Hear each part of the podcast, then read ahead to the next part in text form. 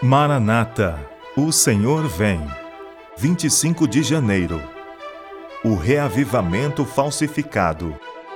Sabe, porém, isto: nos últimos dias sobrevirão tempos difíceis, pois os homens serão egoístas, avarentos, jactanciosos, arrogantes, blasfemadores, desobedientes aos pais, ingratos irreverentes tendo forma de piedade, negando-lhe, entretanto, o poder. Foge também destes. 2 Timóteo capítulo 3, versos 1, 2 e 5. Antes de os juízos finais de Deus caírem sobre a terra, haverá entre o povo do Senhor tal avivamento da primitiva piedade como não fora testemunhado desde os tempos apostólicos. O Espírito e o poder de Deus serão derramados sobre seus filhos. Naquele tempo, muitos se separarão das igrejas em que o amor deste mundo suplantou o amor a Deus e a Sua palavra.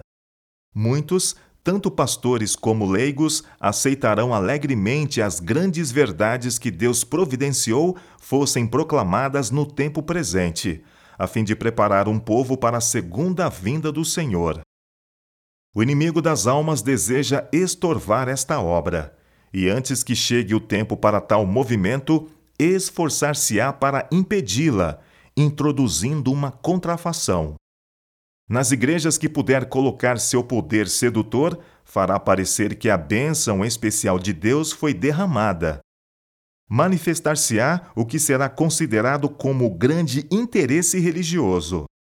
Multidões exultarão de que Deus esteja operando maravilhosamente por eles, quando a obra é de outro espírito. Sob o disfarce religioso, Satanás procurará estender sua influência sobre o mundo cristão. Em muitos dos avivamentos ocorridos durante o último meio século, tem estado a operar em maior ou menor grau, as mesmas influências que se manifestarão em movimentos mais extensos no futuro. Há um excitamento emotivo, mistura do verdadeiro com o falso, muito apropriado para transviar. Contudo, ninguém necessita ser enganado. À luz da palavra de Deus, não é difícil determinar a natureza destes movimentos. Onde quer que os homens negligenciem o testemunho da Escritura Sagrada, desviando-se das verdades claras que servem para provar a alma e que exigem a renúncia de si mesmo e a do mundo, podemos estar certos de que ali não é outorgada a bênção de Deus.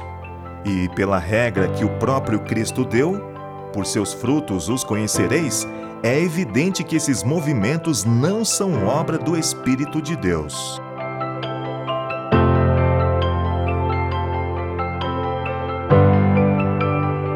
G. White, Meditações Matinais Maranata, O Senhor Vem, de 1977.